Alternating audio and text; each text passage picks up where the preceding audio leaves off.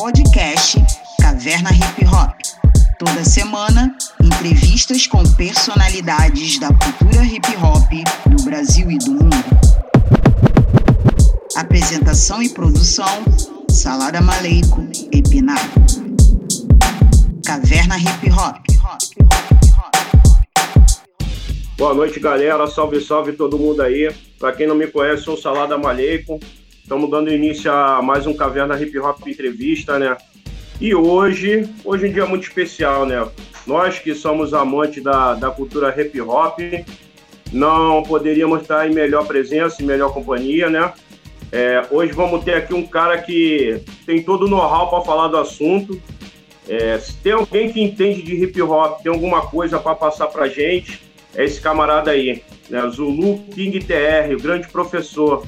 Já vou chamar ele aqui para ele dar boa noite para a galera. Boa, boa noite. noite, saudações. Saudações. Tamo junto. Deixa eu trazer aqui meu meu camarada que faz esse contraponto aqui comigo nesse bate-papo, que é o meu irmão Pinar. Boa noite, Pinar. Seja bem-vindo, camarada. Opa, boa noite, boa noite a todos. Boa noite, Beleza, Terra? Tranquilo, irmão? Graças a Deus, graças a Deus. Vocês, vocês estão bem também? Tá bem, todo mundo bem? Graças a Se Deus. protegendo Deus, aí nesse... do possível, né? Antes de mais nada, deixa eu falar que a gente tem um outro camarada aí também, uma figura muito especial, muito querida na, no meio da cultura hip hop, do rap. Ele transita muito pelo raga também, mas é um cara que tem uma bagagem enorme, tem muito conhecimento, vai trazer muita informação pra gente aí, que o cara também é é uma biblioteca ambulante também. E é isso que a gente precisa. Vou trazer ele logo para fazer esse, esse, contraponto aí com a gente. Boa noite, MC Lápide. Muito bem-vindo, irmão. Salve, salve a todos deixa presentes dar, aí. Deixa eu dar uma boa noite aqui para a galera que está chegando aqui boa com a gente. Boa noite, MC. Pô, mestre Luke, seja bem-vindo.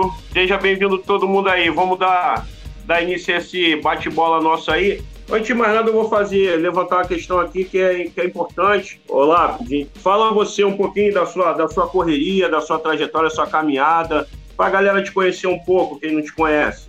Para quem não sabe, eu, é, meu nome é MC Lápide, né? Eu comecei no hip hop é, em 1999, mas já nos meados dos anos 90 eu já curtia, né? É, na verdade, quem me, a primeira pessoa a me levar pro, pro hip hop carioca, né, nacional, foi o Zói, né? Que me apresentou a, a, galera do ZBCR, Mestre Luke, toda essa galera me levou lá pra Rocinha, lá no CIEP, né?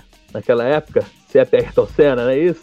E aí, a partir daí, quando eu morava no Leme, me mudei para Laranjeiras e aí conheci a Festa Zoeira. E lá eu comecei a fazer meus primeiros freestyles, é, perdendo a vergonha de rimar, de fazer meus primeiros freestyles. E depois nesse, né, fiz as batalhas, é, na Batalha do Real, né? E aí depois eu acabei conhecendo Dancehall, Raga, me apaixonando por essa cultura, sound system, né? Cultura jamaicana. E hoje eu represento aí essa vertente aí também, essa vertente do Dancehall, do, da sound system, da reggae music, né? E aí eu faço essa, essa, essa interseção, essa ligação entre essas duas culturas, né? O hip hop e o, e o sound system, o reggae, né? E vamos aí, tamo, tamo aí, vamos que vamos. O, mas é legal, é legal também a gente falar pra galera que são culturas irmãs, né? Tem tudo a ver uma com a outra, né? Sim, sim, sim, tem toda essa história, né? O hip hop e o dancehall e tal, sound system. É, tem toda essa história. O primeiro DJ da história do hip hop é jamaicano, né? O Cool Herc, né? DJ Cool. Herc, né? Ele foi o primeiro cara a montar a primeira sound system no, no Bronx, né? Inspirado nas sound systems jamaicanas que ele via na infância na Jamaica, né? E foi o primeiro DJ da história do, do hip hop. E o primeiro MC foi o Coca Rock, não é isso? Que era o, era o MC da, da sound system dele, né? Yeah. Isso em 1973, né? O TR tem mais propriedade para falar isso, mas tô aí estudando aí essa cultura também já tem alguns anos, né? Aí e é isso aí. O Cool Herc começou com essa história toda, né? No Bronx, né? Baseado legal, nas Sound legal. Systems. É, é importante a gente estar tá sempre, a gente sempre relembrando esse, esses fatos, essas passagens históricas é, acerca do hip hop lá de Ipinar, pela questão da, da galera né, mais nova que está chegando agora ter contato com essas origens e tal. Tem muita gente que desconhece realmente, não faz a mínima ideia que o rap, por exemplo, é um dos elementos da cultura é uma coisa pra gente que é tão básica, tão fundamental, mas para tem muita gente que não sabe. que, que o hip hop, na verdade, é uma cultura que agrega diversos elementos e o rap é um deles. Então é bom a gente é. sempre estar tá falando, porque a garotada vai pegando e a gente vai aos poucos conseguindo transmitir, passar né, esses fundamentos básicos para todo mundo. Hoje eu troquei uma ideia com, com alguns meninos que entraram pro, pro movimento, né? Na verdade, eles falam que entraram pro rap, né, cara? E eu falei sobre isso aí. De até mesmo assistir a, a live hoje, porque ia ter o Lápide e o TR, né? Passando essas uhum. informações, entendeu? Porque a molecada, ela não quer, muito deles não querem saber disso. Da galera da antiga, como começou, que eles querem cantar, subir no é. palco, beber, é. Entendeu? Não, tem, não quer fazer essa correria que a gente fez no passado. O Lápide, eu conheci ele, mano, na Lapa, ele morava lá perto de casa. Mano, evoluiu muito, muito, muito. Acompanhava ele na, nas batalhas, né? A galera que ia pra batalha. Uhum. Pô. Batalha do Real, depois Liga dos MCs. É, né? pô, evoluiu. Eu olhava assim, eu falava, que isso, mano. Hoje o cara tá destruindo, mano. Essa Obrigado garotada. Aí, vocês são professores, né? Essa época das batalhas era por volta de que ano, mais ou menos? Para ficar marcado aí registrado? Ah, cara, 2002, 2003. Início 2001, dos anos 2000, né? Início dos anos 2000, é. 99, a ah. zoeira eu comecei a frequentar em 99. E a batalha foi logo depois, então aí, 2002, 2003. Inclusive, inclusive a já era em 99? Eu comecei a frequentar em 99, mas parece ah. que, segundo conta a história, em 96, 7 já, já tinha algum, algum movimento naquela sinuca ali, entendeu? Já estava rolando. Mas eu, ah, sim, eu sim. fui a primeira vez em, em 99. Na verdade, é de 99 para 2000, né? Ô, Lápide, você concorda que, que aquele filme do, do Eminem, o Eight Mile, impulsionou a popularização da, das batalhas naquele período? Porque esse filme é mais ou menos dessa época também, né? Totalmente, cara, totalmente, porque só fazia batalha que era mais da antiga, né? Ali era o Chacal, o Marechal Auri, era mais uma coisa muito muito restrita, né? E aí, quando uhum. veio o filme do Eminem, eu acho que o Auri meio que sacou isso, falou: pô, o filme do Eminem tá estourando, tá na hora da gente fazer uma, uma batalha aqui no Rio de Janeiro, entendeu? Esse é o momento. E aí ele criou lá a Batalha do Real, né? E depois a Liga dos MCs, e aí estourou o filme do Eminem. E isso aí foi uma, uma mola propulsora, né? Foi um momento anterior, um pouco anterior, assim, né? A Embrionário a, a, essa lance das rodas de rima. Não, é, mas isso é bem como... antes, isso é bem antes da popularização da roda cultural. Nessa época do filme, o que se popularizou foi a, foram as batalhas iniciais, né? Que conforme você mencionou, do Real, a Batalha do Real e, e a, a Liga dos MCs. Isso. Exato, exato. Então, mas foram, isso que deu origem. As... Sim. Mas isso deu origem às rodas culturais, né? É, posteriormente, depois, né? Eu acredito é. que uma década depois, mais ou menos, né? Mas foi um, um embrião. Passou né? muita água embaixo da ponte. Mas foi um embrião, né? um momento embrionário ah, sim, sim. ali, né? Sim, sim, com, cer com certeza, sem Mas dúvida. pra frente foi desagua desagou nessas rodas culturais, né? Eu acho. Sim. Ô, Terra, então agora vamos voltar a você, irmão. Para você falar um pouco da, da sua trajetória, da sua caminhada, um pequeno resumo, se é que isso é possível, né? Que é uma trajetória tão bonita, a caminhada tão, tão maravilhosa que Tenta sintetizar o máximo que puder, fazer um resumo para a galera te conhecer um pouco mais. Quem não te conhece, óbvio, né? Tá. Primeiramente, boa noite a todos, tá? A você, o Salada, o, o Pinar, né? O meu colega de. A gente pode dizer que é colega de mesa, né? Mesmo sendo virtual, né? O Lápide. Eu acho que essa iniciativa de vocês aí é tremendamente importante até para a questão da longevidade desse movimento que a gente faz parte, né? Nós temos aqui várias gerações nessa live aqui constituídas, então é, é, toda toda honra a vocês, tá? Toda toda saudação e dignidade ao trabalho, à iniciativa, que eu acho que é importante. Bom, falando um pouquinho do TR, esse, esse ano de 2020, o TR ele completa três décadas de movimento cultural hip hop, né? Na minha vida, né? E para mim é um, é um ano muito, por, por, muito que a gente tenha passado aí com essas questões da, da pandemia, e ainda passa, é, não deixa de ser um ano importante para a minha vida, independente de qualquer coisa. É, na resistência, nós não deixamos de falar daquilo que a gente que move a gente, que é o hip hop, né? O nosso desejável estilo de vida. E, cara, pelo hip hop eu já fiz de tudo. já fui DJ, Estou aposentado já há bastante tempo.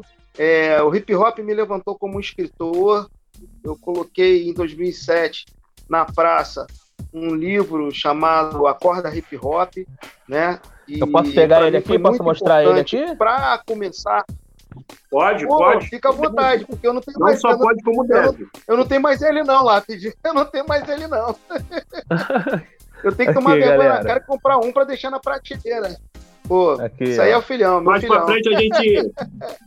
Mais pra frente a gente. Já Pô. aproveita esse, esse insight aí do. Do. Do Lápide. Ô, TR, e, e fala pra gente aí onde a galera pode adquirir esse, esse livro seu aí. Aí é que tá, cara.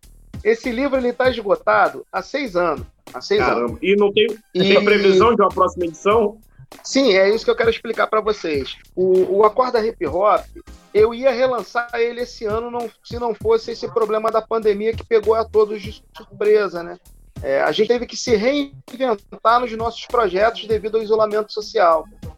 E, e o Acorda, a galera pode conseguir ele seminovo. Mercado Livre estava vendendo, achei muito caro. Tem gente vendendo meu livro a 100 reais, isso é um absurdo caro. Também o estante virtual também estava beirando esse preço. Um livro que estava sendo vendido há pouco tempo a 36 reais. Por isso foi a minha motivação de querer trazer ele novamente, num período que a gente estava comemorando aí 12 anos de lançamento de Acorda Hip Hop. É, e ao contrário do que muita gente diz, tem gente que apelida o meu livro como a Bíblia do hip hop. Isso é mentira, tá, galera? Não é Bíblia de porcaria nenhuma. Meu livro não tem nem a, a condição de ser o Novo Testamento. Tamanha a informação que a gente ainda tem a colher e, e compilar em outros, em outros livros. Entendeu? Então, assim, é apenas uma bússola. Uma bússola tá legal. Agora, botar ele como uma bíblia, essas coisas eu não acho, não acho que seja não. Acho que tem muita coisa que eu deixei de colocar e que eu ao longo da, do, do meu, da minha existência dentro do movimento eu consegui coletar. Então eu tive a, a ideia de criar uma trilogia que, que uhum. trouxesse o, o, o Acorda Hip Hop como um pilar principal e tivesse mais outros dois apoiadores de, de literários, né, que eu quero fazer ainda, para a gente poder estar tá discutindo hip hop na sua essência. É um livro que me, me, deu muito, me deu muita satisfação de ver jovens das favelas, das periferias do país, fazendo suas defesas dentro da, da, da faculdade, né, seus TCCs, é, e falando para mim, cara, eu tive maior orgulho de, de fazer minha defesa na, na universidade com o teu livro. Isso para mim, cara, é inenarrável, né, cara? É, é incomensurável achei lindo. Então, assim, se serviu para a vida de alguém, para mim já, já, já valeu. Né? E é isso. E, e sou professor de boxe, já trabalhei com. com já tem, tem projeto na comunidade da, daqui na Cidade de Deus. Já trabalhei com, com população de rua durante oito anos, já trabalhei, trabalhei com terceira idade. E isso tudo. Pô, mas por que o TR está falando isso? Isso tem a ver com hip hop, isso tem tudo a ver com hip hop. Hip hop não é só os quatro elementos como muita gente pensa, tem o quinto elemento que te move para várias direções. Entendeu? E aí, acho que é isso que é a tônica hoje da gente estar tá conversando sobre isso, com a presença aí do Lápide aí. Eu conheci o TR, né? né é, porque ele era o DJ, ele, aquele ah, disco, sim, pô, que é um disco que é um clássico demais, que é o Traficando Informado, Mandando Fechado, que era da Zâmbia. Ah, é, foi, é, foi o primeiro da Zâmbia. É. Mas foi isso. O Lápide falou, lembrou uma coisa bem bacana, né? Que foi, foi lá dos primórdios, né? Eu venho de uma geração politizada do hip hop, né, cara? A gente pode dizer isso, né? A gente vem de uma geração mais politizada, né, Lápide? Que fez com que a gente pudesse entender que a gente podia caminhar muito mais do que a gente imaginava. Né? A gente que vem de comunidade, a gente que vem da favela, a gente tem uma, uma, um sentimento de rejeição muito grande dentro da sociedade. Ah, eu não posso fazer faculdade, eu não posso fazer curso disso, eu não posso me formar naquilo. O hip hop dos anos 90, ele foi realmente a nossa bandeira de, de, de, de, de reconhecimento, né? de pertencimento, de, de causa. Então, bem lembrado lá. Obrigado aí, cara. Aproveita então que você já começou a tocar nesse, nesses temas mais, mais, mais antigos. Vamos voltar lá atrás. Fala um pouquinho sobre aquelas reuniões que você fazia e tal. O que que rolava? Quem colava nessas reuniões? Aquelas reuniões, cara, elas eram fascinantes, né? A gente tinha a Atcom, a Associação Atitude Consciente. A gente se reunia todos os sábados no CEAP, Centro de Articulação de Populações Marginalizadas, que era, ainda é, né, coordenado pelo, é, pelo Ivanir dos Santos, né? E ali a gente conheceu vários grupos da época. O engraçado é que nessa época a gente achava, cada um achava que era sozinho no mundo, né? Não, só tem a gente aqui na Cidade de Deus. Aí o outro achava que só era ele Padre Miguel, o outro achava que era só ele Realengo, e de repente a gente se encontra dentro de uma, de uma organização cujo o primeiro coordenador dela foi o Big Richard. E ali a gente conheceu vários grupos. Na época eu fazia parte, eu era DJ do, do Geração Futuro, que era o grupo em que o MV Bill era líder. Diga-se de passagem, foi o MV Bill que, que, que abriu a porta para que eu entrasse no movimento cultural hip hop, entendeu? Nessa época eu era DJ e trabalhava com o Marcelo Mansur, DJ Meme. Eu, eu, trabalhei, trabalhei um tempo com ele, quando eu era inclusive desenhista, eu desenhava. Então eu desenhava para a loja dele na DJ Megastore, morando na favela. Mas eu não tinha essa visão politizada do hip hop. Eu passei a ter a partir do momento em que eu conheci o MV Bill. Foi uma história muito louca. Morando na mesma comunidade, a gente não se conhecia, né? Muito louca. E aí, através dessa, dessa, desse meu ingresso à Geração Futura, eu fui conhecer outros grupos. Conheci poesia sobre ruínas, Filhos do Gueto, Rio Radical Rappers, é, Banda Nocaute, a Nocaute. Volt, mandar um salve aí, ó. Volt. Ele sonhava no mundo.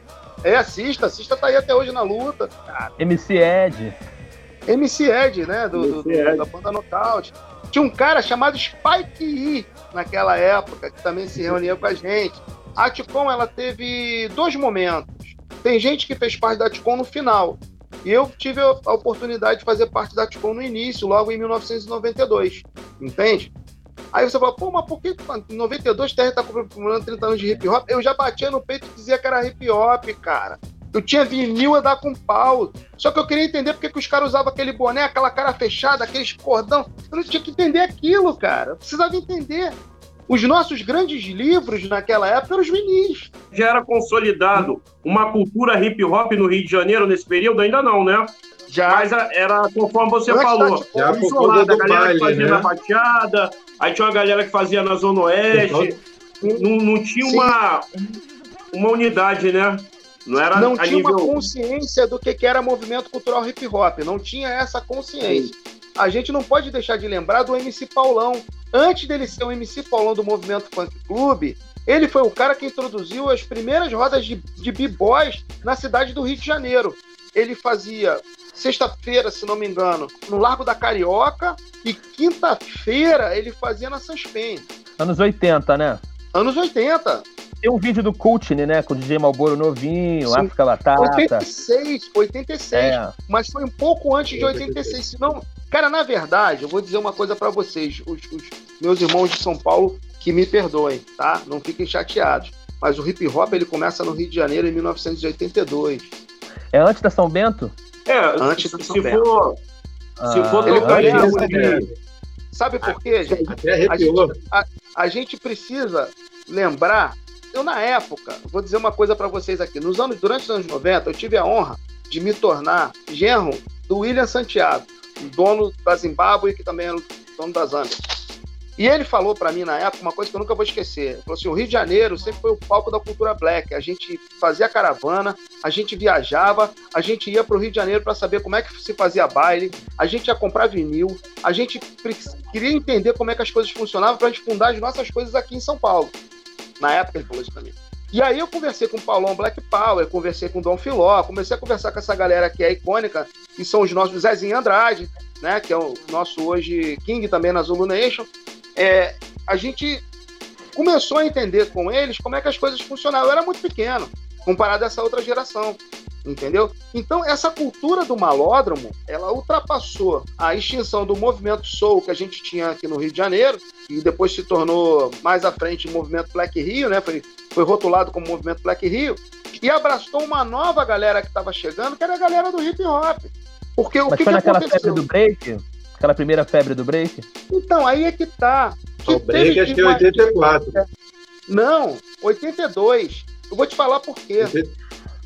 Planet Rock foi lançado pelo falecido DJ Marcão da Cashbox na, na Rádio Tropical. Ele tinha um programa lá da Cashbox.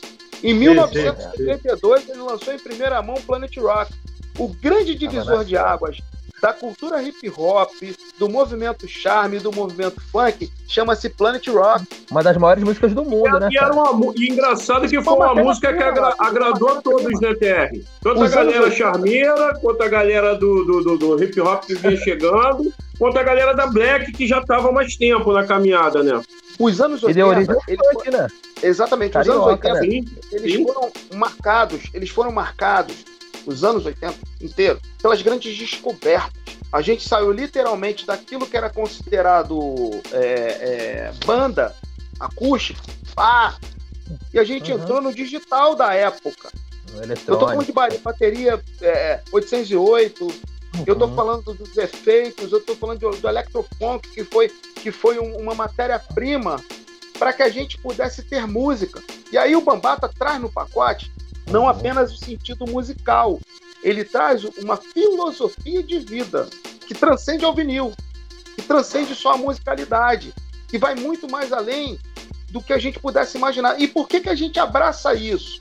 Porque é uma questão de ação afrodiaspórica, parceiro. Não tem jeito, não tem jeito, não tem como a gente correr disso.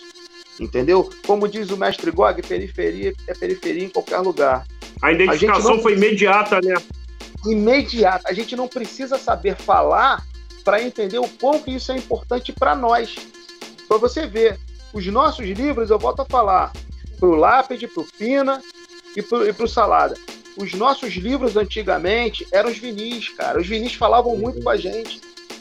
Os vinis se comunicavam muito com a gente, cara. Aprendi mesmo muita comecei- capa de vinil, cara. Fundo, Public né? Me ensinou pra caramba. Mantronics me ensinou. Houdini, Fat Boy. É, eu, eu mesmo comecei a gostar de black music por causa dos, dos vinis do, do, das minhas irmãs que tinham lá, do Rick James, do, do toda essa galera, Sim. George Benson, do Barry White, foi isso que Sim. Michael Jackson. Mas a nossa geração, Lápide, já era a geração hip hop. Foi um, foi um raio que caiu no meio da nossa cabeça. Que parada louca é essa? Imagina, cara, tu escutar o Bambata no vocoder falando Party People. Uhum. É, foi uma revolução, né, cara? Sou Sonic podemos, Podemos- podemos dizer que, que o África Bambata é o pai de toda a música eletrônica preta, né, cara? Americana e que influenciou, que influenciou, Lápide, influenciou o surgimento do house music de Detroit, o light, o late freestyle que a gente chama de funk melody, Melody. É. entendeu? O, o, o techno, Miami Bass. o, Miami Bass, que é o, o pai techno. do nosso funk. o que é o Miami pai do Bass nosso na funk. Na verdade, o, o Miami Bass, cara, ele, ele foi quase que paralelo ao Melody, assim, que a gente chama de Melody, né? A, a, a, O a, freestyle. disso. Deu, Uhum. deu Muita influência latina, né? A- exatamente, é isso que eu ia falar agora. Deu ênfase à importância existencial do povo latino. Sim. Por- e a gente abraçou isso. Por quê? Porque nós somos latinos. parece muito, né? Somos latinos. Miami, Rio de Janeiro, verdade, parece. Nós não somos latinos. Então, isso, isso abraçou os bailes. Só que é o seguinte: até a galera entender que isso tudo era hip hop, eu me lembro que tinha gente em 82 dizendo que dançava break, cantava break e tocava break. Break Tudo dance. é break- Era break, né? Tudo era break. Tudo era break. eu dançava break e não sabia que era hip hop. É. Exata- Cara, eu, eu tô Eu falando pra dançava você. break, né? Então, todo mundo, quem não afastou o sofá de dentro de casa para dançar? Eu me lembro que Mas não- não- não acabou, durante esse período aí, acabou que a gente é, abrasileirou muitos ritmos, né? Estadunidenses, a gente acabou abrasileirando, né? O, o, próprio funk é funk, resultado. o próprio funk é, que a gente conhe- conhece, é, a galera, pô, se você for apresentar funk pra galera lá fora, eles vão falar, pô, isso aí não é funk, cara. Isso aí é o rap lá de Miami. O funk É, é, o- Jimmy Brown, George Clinton, outro lance. É, Isso o, na Bambata, o Bambata diz, o África Bambata diz que o funk carioca é hip hop. É Ele fala, né? ele Faz fala. parte. Na verdade, cara, a gente só tem um grande problema. A gente só tem um grande problema. Eu não tô falando de funk, não tô falando de hip hop, não tô falando de teatro, não tô falando de... A gente tem um problema de definir a nossa história. a gente tem um problema muito grande de como a gente conta a nossa história, como a gente define a nossa história, como a gente formata ela para poder apresentar para as pessoas, principalmente para novas gerações. Você está entendendo? Pô, eu, uhum. eu, escutei gente falando de, de, vários estados, inclusive do Rio de Janeiro, dizendo assim: isso é um cúmulo, Terry. Que, que o funk ele, ele é hip hop? Isso está errado. Teve gente que ficou com raiva do, do Bambato. É porque as pessoas estão acostumadas a entender que hip hop é só aquilo que está no quadradinho: DJ, MC, b-boy, grafite. Não é isso. Falaram de Sugar Hill Gang aí, ó. Falaram de Sugar Hill é. Gang. Falaram, não, falaram. Não, não esqueça o, o Joaquim, o Joaquim Afonso uhum. falou. Não esqueça do Sugar Hill Gang. Primeiro grande Sim. hit da história do rap, né, do hip hop. Nós não né? vamos esquecer do Sugar Hill Gang nunca. Só que o Sugar Hill Gang, ele não deu uma base para a gente compreender o que era hip hop ainda, naquela época. Eu estou é. falando de mil, é. 1979, que foi a primeira foi a primeira prensagem, foi Rappers Delight. Isso eu não vou esquecer nunca. Mas eu, eu tô tenho uma coletânea aqui do, de 1980, um vinil funk. E é, tinha Sugar Hill Gang ali, entendeu? Junto com Cooler the Gang e outras coisas. O que, o que eu falo é o seguinte: o, o, a gente precisa entender uma coisa. O Sugar Hill Gang, ele ainda era uma absorção muito direta das funk tá bands. Tem gente que não sabe, mas é. naquela época não existia eletrônico para as bases. O DJ, ele ainda não era uma figura central nessa produção de vinil, de produção uhum. de estúdio. Eles tinham no estúdio uma banda residente para tirar a sonoridade, para tirar a sonoridade para os primeiros rappers. Porque os primeiros rappers eles aparecem com as primeiras prensagens. Uhum. Antes disso era MC. Sim, sim. É um nome comercial. E tem gente que rap. confunde essas coisas. Exatamente. É, e, é, e, na, ver, e na, ver, na, verdade, a função original do MC nada mais era do que animar a festa. É, vambora, galera, Sim. vamos dançar e tal. Prim... Nada mais que os, isso, né? Os primeiros MCs, ô, ô, Salada, os primeiros MCs, eles não tinham compromisso com rima. Porque não. os primeiros MCs, eles foram DJs, os primeiros DJs, foi uma visão vinda da própria, da própria Jamaica, de Kingston, e não foi Sim. só o Kuhur que trouxe, King Mari já tinha trazido isso muito antes dele, outros caras ah, aí, tá? Mas, enfim, e aí houve, o cara, hip hop é um jogo de quebra-cabeças que você precisa montar para poder entender qual é o cenário. Você tá entendendo? Eu vejo gente falando que o troço. Ah, o rap começou na Jamaica. Não, o rap não começou na Jamaica. Tudo começa no Bronx, tudo nasce no Bronx. Ponto de partida central é o Bronx. Para com essa coisa de achar que tudo veio de fora. Não é. Cara, as coisas se uniram dentro de um cenário chamado Bronx e as coisas passaram a existir a partir dali.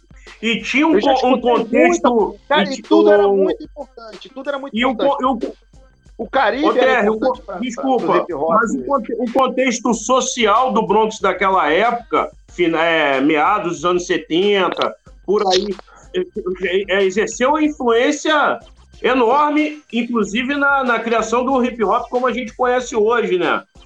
Sim. Aquele contexto sim. social da violência, das gangues. Geralmente eu falo nas minhas palestras, estudar hip hop da forma que muitos estudam entendeu? Como se fosse uma pochilinha de bolso, não é legal. A gente precisa ter consciência que mundo era esse em que o hip hop nasceu. O que, que se estava vivendo naquele momento? Porque o hip hop ele não vem por acaso, entendeu? E, e ele, cara, o livro, eu estou escrevendo um livro novo que eu estou justamente trazendo essa ancestralidade. Antes do hip hop eu existir. Aquela, eu tenho aquela quadrinização ali, Ghetto Brothers, o um quadrinho, Uhum, Conta muito, muito essa boa. parte, essa parte pré, essa parte é, pré-criação do hip hop. Eu, eu acho que eles ainda não foram a fundo do que poderia ter ido. Não estou dizendo que esse material não seja valioso, tá, galera? É valiosíssimo, uhum. é importantíssimo. Inclusive, é, teve gente que assistiu The Get Down, as, duas, uhum. é, é, as duas temporadas. temporadas. temporadas. Eu, eu tenho certeza que muita gente não entendeu nada, cara entendeu a história mais central dos meninos, naquele protagonismo. Mas o que estava no, no, entorno, o que estava uhum. no entorno, acho que a galera não pegou, não pegou, não pegou. Poucos pegaram. Poucos pegaram. Eu, eu acredito que foi, foi muito valoroso esse, esse registro se ateve Pô, a muitos fatos históricos verdadeiros. Pô, foi, eu achei que foi muito legal esse, esse fundo de realidade, inclusive aquele lance Sim. de mesclar cena da série com cenas reais de Nova Sim. York daquela época, os prédios queimando, aquela coisa toda. Sim. Eu achei que foi, Mas precisa, o registro histórico foi entender, Precisa entender de fato o que estava acontecendo ali. Aquela questão do Robert Moses, que foi o projetista do Bronx, né? Da, da, da, e fez também alguma reprojeção da, da, cidade de Nova York, quando ele, quando ele instala ali aquela via expressa, né? Que é a nossa linha vermelha, a nossa linha amarela, né? De lá, é, que é, é a Cross Bronx Expressway, aquilo ali tem muita história por detrás. E, e a gente precisa entender que o Bronx ele estava naquele momento vivendo também o problema da guerra do Vietnã, que ainda existia problema também de entradas. É, por exemplo, é, é, naquela época, o, o, os Estados Unidos ele, ele, ele, perdeu tanto financeiramente com a questão da guerra, né? Porque primeiro eles fizeram uma armadilha, eles pegaram os, os, os pretos e os latinos e alistaram a força para a guerra. Tanto é que a gente sabe, a gente vê aquela parte lá do, do, do o meu mestre, cara, para sempre, o Muhammad Ali, quando ele se recusa a ir para a guerra, né? Ali ele já está falando, ele já está dando um sinal. Luther King também já estava dando sinal pela questão dos direitos civis. Estava tudo muito próximo. O Malcolm X voltando de Meca, largou o fuzil de lado e começou a entender que a estratégia era outra e se uniu ao King. A gente tem várias coisas para falar. Farracan, tem várias coisas para uhum. falar o hip hop, na verdade, ele nasce no meio desse cenário. Só para vocês terem uma ideia, é, o, o, Lyndon Johnson, depois é, foi o presidente que, que, assumiu depois do Martin Luther King, ele, ele abriu uma linha de, juntamente com a, com a, na época com a Inglaterra, eles abriram, e o Canadá, eles abriram um, uma oportunidade para a imigração caribenha. Desde que os imigrantes caribenhos eles tivessem é, é, é, fossem profissionais da área de saúde, enfermeiros e médicos. Vocês sabiam disso? É, eu fiquei sabendo disso pra, aí, aí, é, por você. Quer dizer, na verdade, eu fiquei não, sabendo disso recentemente. Então, não, aí, eu fiquei aonde... sabendo disso através do TR, inclusive, recentemente. Não, recentemente, através do TR, exatamente. É, eu sou meio pirado, eu sou meio pirado. Então, o que que acontece? Para vocês entenderem onde é que eu quero chegar. É nessa hora, para atender essa exigência dos Estados Unidos que aporta no, na terra do tio Sam a mãe do Kuhor. Ela vem um ano antes da família do Kuhor. Ela vem sozinha, numa terra que ela não conhece. Ela vai morar onde? No Bronx. No Bronx. E aí, ela só consegue trazer a família dela um ano depois. Ela junta dinheiro. Como é que foi a vida dessa mulher? Será que foi fácil? De maneira nenhuma. E aí a galera quer começar a história do hip hop no dia 11 de agosto de 1973. Eu não aceito. Entendi. Não dá pra gente então, pensar só na festa do Coworker. A gente precisa entender uma... como é que as coisas se deram até chegar na festa do Coworker. E quando aconteceu a festa do Coworker, ó, o pessoal uhum. vai me dar pedrada, me desculpem. Ali não foi a festa, ali não foi o hip hop ainda. Ali foi uma coisa que se tornaria lá na frente hip hop. Uma coisa ali foi um embrião. É um embrião. Um embrião. O embrião. É. Tipo assim, eu vou na fe... o Lápide faz uma festa. Eu vou lá na casa do Lápide. Pô, o Lápide conseguiu juntar uma galera boa, hein, cara. Não é só a galera do tráfico que tava lá. Tinha gente que dançava, tinha gente que pintava, tinha gente que, que tava propenso a fazer alguma coisa de entretenimento no microfone, que não chegou a ser inicialmente rima, mas já era já uma migração do DJ que entretinha para um cara que ficava do lado do DJ para entreter o público. E tinha uns moleques uhum. que ficava limpando o chão ali, cara, dançando pra caramba. Isso. Mas uma coisa interessante. Para se tornar hip hop, não foi de cara. Mas Ninguém uma coisa sabia. interessante. Demorou até entender. Vocês uma coisa interessante que a Verônica falou aqui, que, que o rap Sim. já existia na Bahia no século XVIII e tal. Sim, ela tá assim falando. Eu fico pensando ela... assim que é, toda essa, essa, essa, essa expressão de rimas em cima, em cima, contação de história em rimas em cima da percussão, é uma característica da, da diáspora africana em todos os Sim. lugares do mundo, entendeu? Tem o rap, tem o raga, tem o repente, tem a embolada, é uma coisa anterior a, até ao próprio hip hop. Ao, tem o bebop, na, na, tem o bebop nos Estados Unidos, eles já faziam alguma coisa Sim. parecida. O próprio, Sim. na própria Jamaica, como você falou, Harvard, né? e a Verônica, quando fala isso, galera, é porque ela é uma grande estudiosa no assunto. Ela não é Sim. só uma Zulu Queen da Universal Zulu Nation, não. Ela é uma professora da Universidade Federal da Bahia. Ela tá, inclusive, ela é especialista em, em culturas linguísticas. Tá? Ela está na, na, em Salva, hoje a base dela é em Salvador, é em Porto Seguro, mas ela é de Salvador. E diga-se de passagem, cara, é um ponto de vitória para gente. É uma das, se não é a primeira, é uma das, das primeiras mulheres negras a se sentar na academia é, brasileira de letras de Salvador, tá? Contextualizando tudo isso que eu tô falando. Máximo Entendeu? respeito. É, e é uma irmã de favela, é uma irmã de favela, é uma irmã de favela. Você tá entendendo? Então, assim, é, se a gente for entrar é, nesses meandros, cara, da, da, da, diáspora africana, é lógico uhum. que a gente vai ver muitos traços. Mas quando, quando a gente. Cara, isso foi uma das grandes coisas que eu discuti no próprio livro Acorda Hip Hop. Se a gente precisar entender o que é hip hop, como ele se materializa enquanto movimento cultural, que nos traz até os dias atuais, nessa live, inclusive, para a gente estar tá discutindo, é Bronx o berço. Lá é o berço. Lá é o berço. Outro dia eu estava escutando um, um outro, uma live de um outro rapaz, um b-boy, bem mais novo. É, ele não soube explicar como começa o breaking. E a gente está com o Zulu Luke aí, que eu acabei de ver. Zulu, faz respeito, meu irmão. E o Zulu que hoje mora, inclusive, na terra do, do hip hop. Ele, mora, ele tá morando lá no berço do hip hop lá, se não me engano, em Nova York. Aí, ó. É, exatamente. O Luke, tá em Nova York. O Luke indicou aí, ó. Um documentário muito bom, Rumble King. Sim, o Rumble King. As gangues dos anos 70 no é. Bronx. Muito bom é. Mas, mas, assim, acho que o ponto de partida sobre. Um abraço, meu. Tô com saudade de você, sapato.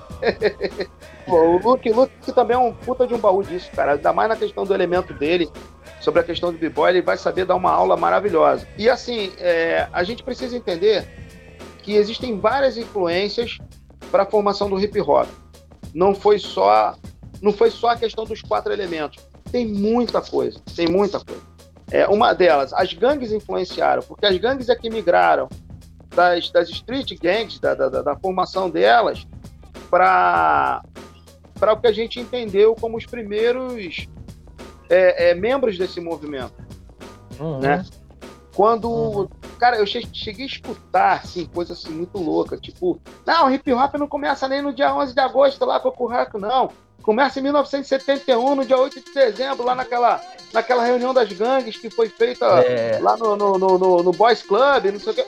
Tem no quadrinho, tem no quadrinho Ghetto, Ghetto Brothers. Mostra essa, essa, reunião, essa reunião que inspirou aquele filme Warriors, não é? Os Sim. Selvagens da Noite. Sim, sim, sim. Com a morte do Yellow Band, que era, que era uhum. membro da, da Ghetto Brothers. É, então, que a história do filme é basicamente essa. É. Sim, o quadrinho sim. conta tudo isso, o quadrinho do Ghetto Brothers. O quadrinho conta, gente. Eu acho maravilhoso. Aquele quadrinho é maravilhoso, eu já li e reli. Entendeu? Eu acho maravilhoso. Uhum. Eu não tenho que tirar nem porra de nada daquele quadrinho.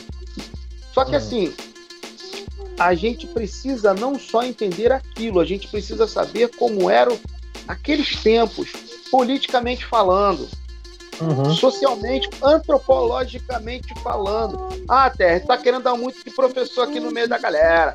Não, não é isso. A história explica quem, quem, quem o hip hop vai ser e o hip hop explica quem a gente é.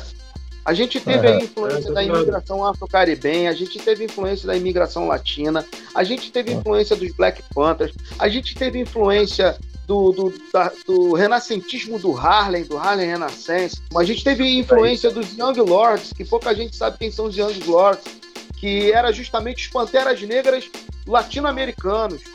Enquanto uhum. os, é, os, Young Lords. Negras, é, os Young Lords. A galera tem que estudar isso. Porque assim. E os Brown Beretas? Tinha uns Brown Beretas, os mexicanos, né? Tinha, cara, tinha, tinha, tinha. É muita coisa para a gente poder estudar. Então chegar e falar assim, ah, eu já sei de hip hop, isso é muito, é muito tosco. Ah, eu entendo uhum. hip hop, é, é muito tosco. Ah, eu já escutei isso várias vezes, principalmente dos nossos irmãos b-boys. Hip hop não tem nada a ver com política, não, é cultura. Quer enfiar essa parada aqui? Cara, eu escutei tanta coisa fazendo livro. Eu falei, uhum. meu Deus do céu, cara. Será que eu tinha a impressão que quando chegasse no ano de 2020, a corda hip hop seria um material extremamente obsoleto. Porque todo mundo sabia MR tudo. Boca na área aí, hein? Salve Boca! Pô, MR Boca, hein? Isso Contagem Boca, regressiva. Aí é o que eu tô te falando. É uma galera que vem na, na segunda temporada da Articon. Essa galera já vem na segunda temporada. É. Entendeu? E eu tava ali insistindo até hoje, tá? Pá, com os caras, ajudando de alguma forma e oportunizando. A gente precisa ajudar, né? É, essa é a tônica do hip Ô, hop. ô Terry, você, você acredita. Ô, ô Terry, deixa eu te perguntar essa parada aí dentro do que, do- da sua fala aí que você estava falando agora. É, Você acha que um dia vai haver um consenso sobre a origem, né? a- a- Uma história consensual que todo mundo vai concordar. Começou assim, por isso, por isso, por isso, mais ou menos por tais pessoas em determinada época. Ou nunca vai chegar a ter um consenso na sua visão? Cara, o dia que isso acontecer, a vaidade vai ter que sair desse mundo. É, ser difícil. Antes de mais nada, somos seres humanos, né? Porque filho bonito, todo mundo quer ser pai. Se filho fosse feio, todo mundo tava correndo dele. O que me conforta, sabe o que, que é? É que existiu nessa festa do dia 11 de agosto um molequinho chamado KRS-One. Ele era é. pequenininho ainda, Parker. É. entendeu? Christopher Hoje Parker, ele é né? o filósofo do hip hop, é o Chris, é, o Chris Parker, cara. Moleque, ele morava na rua, Ele morou em albergue, né? Em- morou em albergue, porque ele acreditava, ele acreditava no, no- no- ele queria ser rapper. Ele queria fazer Uhum. parte do, ele queria ser MC, ele queria fazer parte desse movimento, ele abdicou de morar com a família para morar na rua. Aí The foi, Teacher, foi- né? é. Professor, né? e eu não sei se vocês sabem, é, o, o- como é que é o nome dele? O Scott LaRock morreu, foi assassinado. Uhum, o DJ do Bugdown Productions, né? É, vocês sabem onde eles se conheceram? Foi o primeiro. Tem que explicar aí pra galera que tem gente que talvez não saiba. Se quem É. já sabe, tudo bem.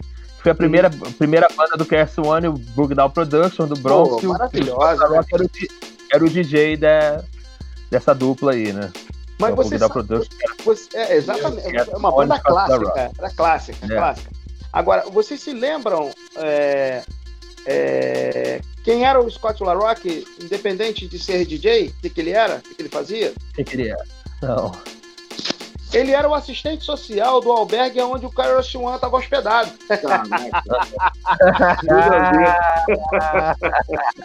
Entendeu? Então a gente não tem noção das coisas às vezes. Tipo assim, no, no- no- no- na história do grafite. O grafite começa em Nova York, né? O grafite começa na Filadélfia, né? Hum, Com, com, com Corny Bridge. Pouca gente sabia que hoje o Corny Bridge ele é um assistente social. O cara quase Uhum. morreu por causa, por causa de dependência de crack e heroína. E hoje ele faz palestra para corrigir a galera, para poder conscientizar a galera sobre a importância do grafite quanto arte. uhum. Então, assim, a gente às vezes não tem noção dessas coisas. E a gente, quando a gente passa a ter, a gente passa a ter valores dentro do movimento que a gente possa sustentar. Ou a gente não quer sustentar isso. A gente quer viver li- vive na vida louca. É, porque as pessoas acham assim que hip hop é só o que tá na MTV, é só Jay-Z, é só isso, é a ponta do iceberg. Da puta, né, mano? É a ponta do iceberg.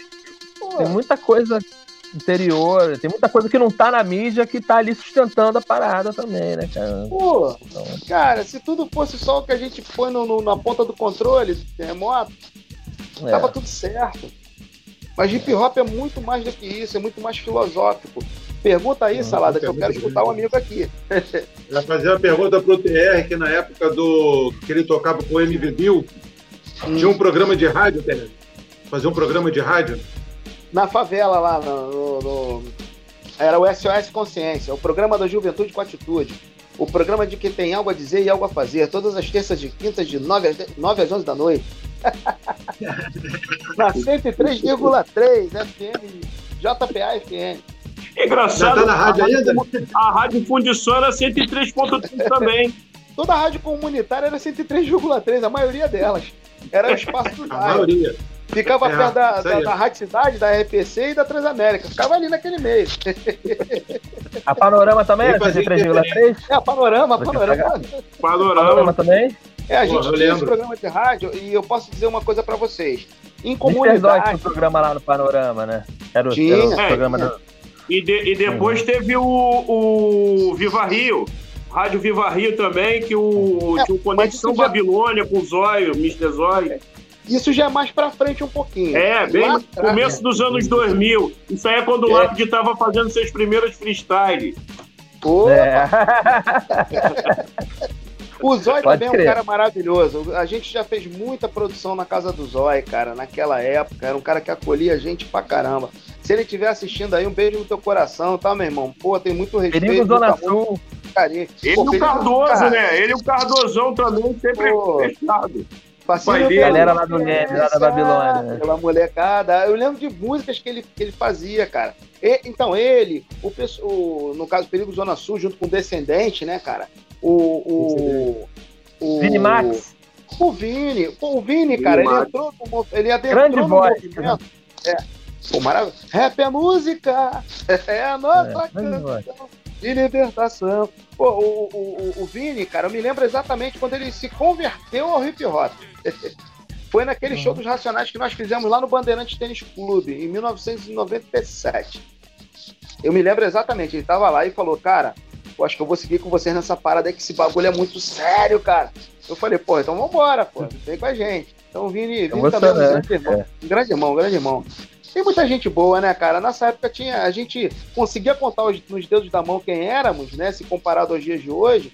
Mas a galera, a gente tinha uma galera que era fide, fidedigna, né, cara? A galera que, que porra, militava, levantava uma bandeira e tinha isso como realmente um, um desejável estilo de vida, né, cara? Isso é maravilhoso, isso é maravilhoso. O, eu vou fazer, eu vou fazer, uma, vou fazer uma pergunta pro, pro Lápide. O Lápide a, a pergunta hum. vai servir para os dois, mas é o Lápide começar respondendo e depois passa a bola pro PR. Ô Lápide, como é que você está enxergando a falta de politização dessa galera do hip hop atual?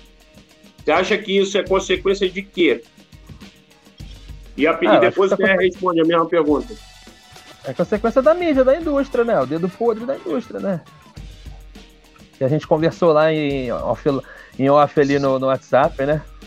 A gente chegou a essa ah, conclusão juntos, né? Que debate aí. Dedo podre, é, o dedo podre da indústria, né, cara? Assim, e a gente está aí é, levantando essa bandeira do, do, do, da cultura hip hop, do movimento hip hop cultural mesmo de raiz, para não deixar morrer, porque a indústria quer e, só ganhar e você, E você acha que a, a, gente vai conseguir exercer uma influência positiva nessas novas gerações, ao ponto que o real hip hop se mantenha vivo? Não, eu acho que a gente não pode parar, né, cara? Tem que trazer os outros elementos juntos, o elemento b-boy, o elemento é, grafite, o elemento DJ, isso, trazer a coisa como um, um, bloco mesmo, um movimento cultural, entendeu? Não só essa cultura de raiz, entendeu? Tem que trazer o. Não pode, não pode deixar o. Porque ficou um pouco de lado, né? Dentro desse lance da indústria e tal, o rap dominou, o, os outros elementos ficaram um pouco de lado, né?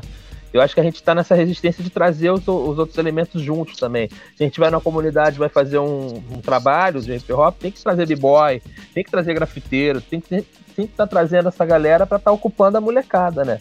A molecada entender a coisa da, da, forma completa, né? Não só nessa coisa de, ah, é. Essa coisa, como assim, gananciosa, de vaidade, né? Como vocês falaram aí, né? Quando você traz uma coisa com uma cultura que ocupa a mente da, da criançada, a, a, a, parte da vaidade né, começa a ficar não tão em primeiro plano, né? Que é uma coisa coletiva. Esse lance da, do, do, do Ubuntu, do, do, da cultura africana, do lance do, da coletividade. Quando você traz os quatro elementos, você traz uma coletividade, né? Isso aí uhum. ajuda muito, né? Fala aí, Terry, o que, que você acha?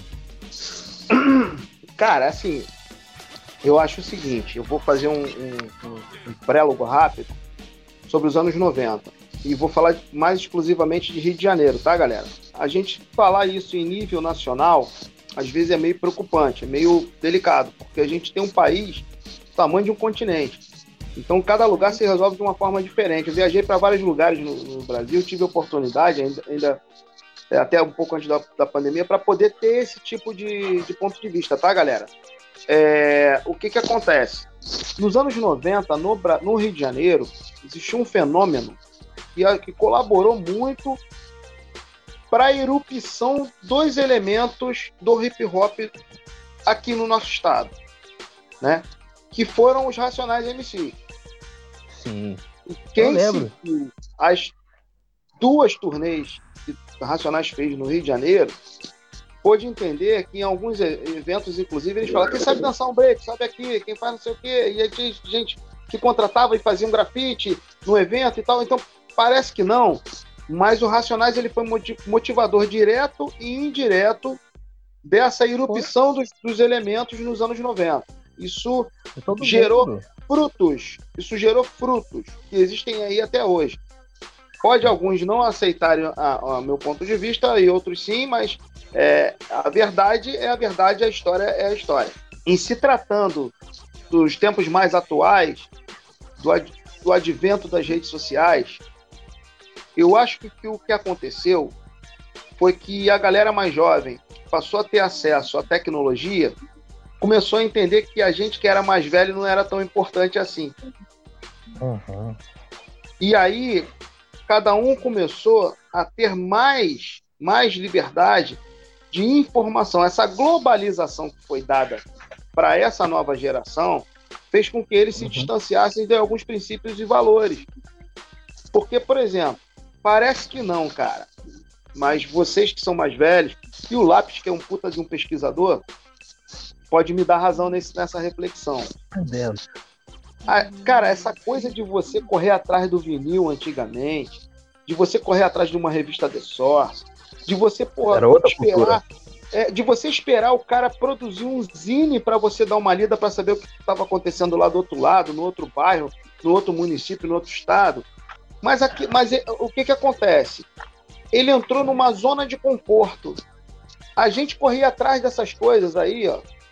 E isso é. dava trabalho. O trabalho que dava para a gente conseguir isso gerava valorização das coisas. A gente corria atrás. Então, aquilo que você corre atrás, você valoriza. Hoje, o advento da rede social, ele trouxe muita coisa boa. O lifestyle, isso é clássico. Hoje, com, o advento da rede social, você, você tem, tem, muita coisa boa, mas tem muita coisa ruim. Porque as informações hoje, do que o TR está falando, do que o Lápide está falando, do que o Pina está falando, o que o Salada está falando, aqui, pô, troço doido, troço brabo. Mas é correto. a gente deixa de valorizar, e aí o mercado ele toma conta, e aí o, o jovem ele começa a entender que ele não precisa mais estudar essas coisas que a gente está estudando, porque isso aí é coisa do passado. É. Só que Marcos Garvey, o que, que ele falou? Que um povo sem Grande Marcos Garvey, né? Jamais. É, um povo sem, é, um povo sem, até o, o próprio Bob Marley também para, parafraseou isso, né? Eu vou falar isso uhum. pro nosso popularesco, tá? Que um povo sem história é como uma árvore sem raízes, cara. Você tá entendendo? Então, assim, ah, eu vou negligenciar o que esses mais velhos estão falando, o que esses griots estão uhum. falando, uhum. e eu vou seguir a minha vida que a minha onda é ganhar um dinheiro. Entendeu? E aí, cara, assim, Isso. o ganhar o dinheiro, ele não é pecado. Pecado é você tratar o teu dinheiro como um Deus. O MR Boca está fazendo uma pergunta para você aí, Terra. Eu acho que está dentro mais ou menos do que a gente está abordando aqui. Eu vou uhum. botar ela aí na tela para você ver. Gostaria de saber do Zulu TR quando você acha que foi a racha na militância do hip hop dos anos 90 para os anos 2000 e o que você acha que pode ser feito para reativar o ativismo. Eu vou falar uma coisa: nós fomos um movimento que rachou antes de crescer. Por quê? A gente não teve professor para ensinar a gente o que era hip hop, a gente aprendeu por osmose. Isso é um fato. A nossa militância ela iria para o saco a partir do momento em que o primeiro artista soubesse aprendesse, é, começasse a ganhar dinheiro, não aprendesse, começasse a ganhar dinheiro. Quem ganhou dinheiro não soube, não soube lidar com isso. É muito complicado a gente chegar e dizer como é que isso se deu. Isso, na verdade, isso já estava aplicado na gente, só que a gente não sabia. E eu vou falar por quê. O hip hop ele não pode esquecer que ele vem do povo. E por ele vir do povo, ele está afadado a erros e a rachaduras. Se o povo fosse exatamente consciente, você acha que a gente ia continuar mantendo lá no, na Fundação Palmares aquele camarada lá que se diz presidente? Pô, o povo não conseguiu tirar ele de lá. Vai conseguir tirar um presidente do poder? E eu não estou deixando de falar desse assunto que o Boca alertou. Eu estou fazendo uma linha comparativa do que é o povo, o hip hop ele vem desse lugar, irmão. A gente só vai conseguir mudar isso daí quando a gente se conscientizar que nós precisamos trabalhar pelo coletivo e trabalhar pelo coletivo dá trabalho. Tu acha que Moisés é. deu porrada na rocha por causa de quê, meu irmão? Carregando aquela galera nas costas, à terra prometida, o pessoal murmurava pra caramba. Tem gente que não quer sair da zona de conforto, mas quer achar um, um culpado para poder crucificar, irmão. Essa é a grande uhum. verdade. Construir direitos, deveres e, e, e valores dá trabalho. Quem é que quer ter trabalho? Não quer pegar pronto, porra. Ainda mais hoje. Pra quem é cascudo, lá, pedi, lá, pedi, lá pedindo, não quero botar você velho, não, mas você é muito pesquisador, você sabe do bagulho. Pô, a gente, quando recebia o vinil lacrado, a gente abria na coxa da perna, meu irmão. A gente não sabia nem qual versão a gente ia tocar no baile. Essa galera pega pronto. Eu não tô culpando a galera que pega pronto. Eu não tô aqui para dar porrada no moleque, entendeu? E dar porrada na minha geração ou elogiar a minha geração. Eu tô aqui pra gente fazer um. A gente começar a coisa do zero. A gente precisa começar tudo do zero. Você conhece a pessoa quando a pessoa apertava o cinto do teu lado e você depois vê a pessoa depois, depois do sucesso, meu irmão. É, às vezes, na verdade, é, é, a pessoa real quando, quando o sucesso chega, porque ela não teve oportunidade de mostrar quem era no passado. A grosso modo, prevalece aquele ditado, né? Quer saber quem é o sujeito, dá para ele dinheiro ou fama, né? Um pouquinho de poder. Não dar muito, não. Quem tá afim de sair do armário já que se revela na hora. Então, assim, o que estragou a caminhada desse movimento? Cara, o movimento começou no Brasil em 1982 como a gente ainda está falando das mesmíssimas coisas de união, organização, falta de administração, falta de responsabilidade. Pô, eu fiz uma entrevista recente, só para a gente poder sintetizar isso melhor. Eu fiz uma entrevista recente com o Lord Yoda, da Zulu e eu perguntei para ele como é que eles tinham na, na época. Pô, e o Lápis pode até me corrigir se eu estiver errado. Na época eles tinham pequenos selos, né? E faziam pequenas prensagens dos seus, dos seus trabalhos. O sonho deles era chegar a, a gravadoras renomadas como a Sugar Hill Records, por exemplo. Ah, foi a primeira, a primeira grande, né? É, a primeira grande foi da Silvia Robinson, uma mulher preta, cantora de R&B, que apostou naquele neguinho da favela lá que ninguém queria nada na fila do pão. Eu fiz uma pergunta pro, pro Lord Yoda, porque ele era DJ de um grupo chamado The Crash Crew. E aí... Ah, que maneiro, hein? eu perguntei para ele como era adentrar pela, pelas portas de uma, de uma gravadora como a Sugar Hill. Aí ele falou para mim, cara, a gente era disciplinado. Mas quando a gente entrou na, na, no Sugar, disciplinado, olha a palavra, disciplinado. Por isso que o Terrace One ele fala que o hip hop não foi, não foi construído, não foi feito por garotinhas e garotinhas, mas por homens e mulheres de 15, 16, 17, 18 anos. Então, responsabilidade não tem idade. Tem cara que é adolescente de 40 na casa dos pais. Entendeu a parada? Então, voltando à parada, ele falou que quando ele chegou na Sugar Hill, tinha hora para tudo. Inclusive, tinha as horas marcadas nos, nos, nos estúdios. Tinha um cara só para cuidar do figurino deles, do que eles iam vestir para estar tá no palco. Tinha. tinha é, é, é como é que se fala? É, é fonoaudiólogo para trabalhar com os caras. Isso é administração de carreira. E quando a gente fala de administração de carreira, a gente fala de disciplina, a gente fala de trabalho sério, a gente fala de um monte de coisa. E tem gente que acha que o hip hop é um eterno e, e até hoje E até hoje, de certa forma, é claro que já se profissionalizou, irmão, diversos artistas do hip hop é, têm hoje em dia uma carreira consolidada e tal, é profissionalizada, né, digamos assim. Mas no geral, no contexto geral, até hoje ainda não atingimos esse, esse grau de disciplina, né, Terry? Envolvendo um coletivo, né? No Brasil, não. No Brasil, não. Porque, ah, mas a gente tem muita gente bem sucedida. Se a gente quantificar o número de artistas bons que nós temos, mas que não, não, não entendem o que é uma administração de uma carreira, por exemplo, a gente está engateando ainda, cara. Entendeu? Se a gente século XXI, né? Por quê? Porque nos Estados Unidos o hip hop, o hip hop é uma indústria de 8 bilhões de dólares só nos Estados Unidos. 8 bilhões. Sim com ações na, em Wall Street. Sim, fato. Capa da revista Forbes. Então, assim. Se essas premiações. né?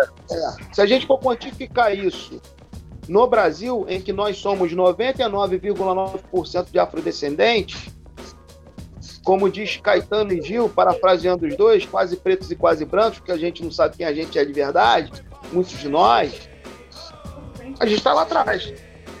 E qual, caminho, e qual o caminho que você vislumbra para poder mudar esse cenário? Trabalho, filho. Tem que trabalhar, inclusive, trabalho, não, inclusive, inclusive trazendo a, as novas gerações as novas escolas para dentro desse contexto também. Como é que a gente torna tudo isso atrativo para essa molecada, TR? Eu, te, eu vou falar de uma versão TR, tá? Eu não vou falar Sim. Pro movimento como um todo. É uma coisa que eu acredito, dentro das minhas convicções. Eu acho que a gente tem que caminhar com estudo, cara, conhecimento. A gente tem que abraçar o quinto elemento que ninguém abraça. É o conhecimento, né? O quinto elemento ele vai falar aquilo que você não, não quer ouvir, mas aquilo que você precisa ouvir.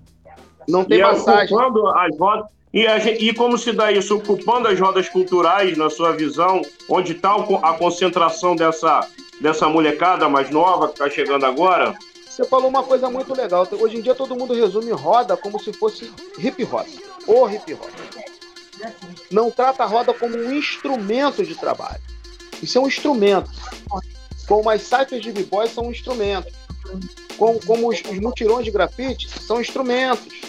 Tem gente que começa a casa pelo telhado. Eu acho que a gente tem que começar a casa pelo conhecimento, estudando o que é hip hop. Independente se eles vão entender o que é o hip hop na essência, esse papo de filósofo que a gente está dando aqui ou não, eles precisam entender que isso pode se tornar uma, uma, uma, uma linha de sustentabilidade. Tem muito garoto, cara, que no próximo Sim. verão vai abandonar o hip hop, porque pô, o pai vai mandar estudar, vai mandar trabalhar, vai mandar fazer um monte de coisa. Acabou, bicho. E aí, meu irmão? A carruagem vira abóbora. Não tem jeito, acabou, acabou, acabou a playground. Acabou o parquinho. Sim. E, e aí não estudou, não se formou. É, e aí não estudou, não se formou, não, sabe? Aí começam as frustrações. Isso não é legal, isso não é isso, isso, isso não é a tônica do, do real espírito hip hop. A gente está discutindo uma coisa que dá trabalho para a galera pensar. A galera não quer nada que dê trabalho de pensar. As pessoas querem pegar a coisa instantânea. E aí isso é muito ruim, cara. Isso é muito ruim. Porque a gente está falando de uma geração que está se mutilando sem saber que está se mutilando. Olha só, a gente tem hoje, ainda vivo, a trindade divina do hip hop, cara. Bambata, pelo menos uma vez Sim. por ano, tá aqui no Brasil, cara.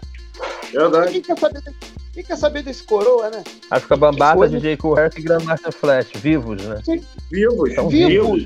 Vivos. Você tem Mahatma Gandhi vivo? Você tem é, Martin Luther King é. vivo, você tem Muhammad Ali não. vivo, você tem Malcolm X vivo, você tem. Sabe? Não. A gente já perdeu muito dos nossos heróis, você não tem zumbi dos Palmares vivo. Isso aí. A gente já perdeu muito dos nossos heróis. Entendeu? Então, assim, é... hoje absorvam aqueles que ainda estão vivos. E não acho que o hip hop começou com o primeiro advento da rede social, cara. O hip hop ele vem das ruas de terra, da carta social de 5 centavos o zines. Errado ou certo, o hip hop vem de lá.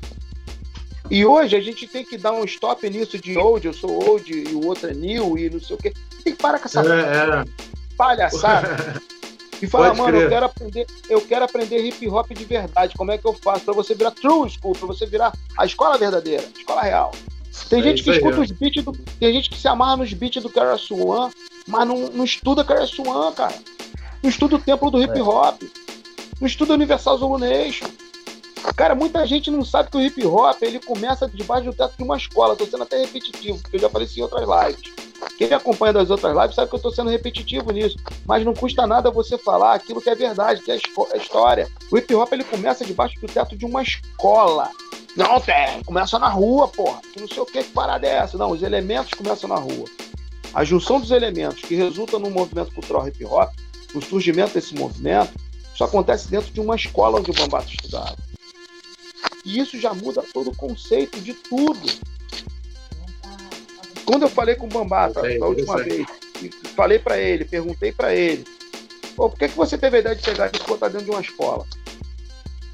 Aí ele foi e falou para mim assim: eu fiz isso porque os quatro elementos que nós tínhamos nas ruas era a única coisa positiva que nós tínhamos naquele momento.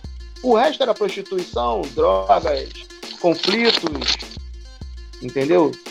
Prédios sendo incendiados criminosamente. E aí eu resolvi trazer isso para um lugar seguro. E para que as culturas que nós criamos nas ruas elas pudessem andar de mãos dadas com a educação.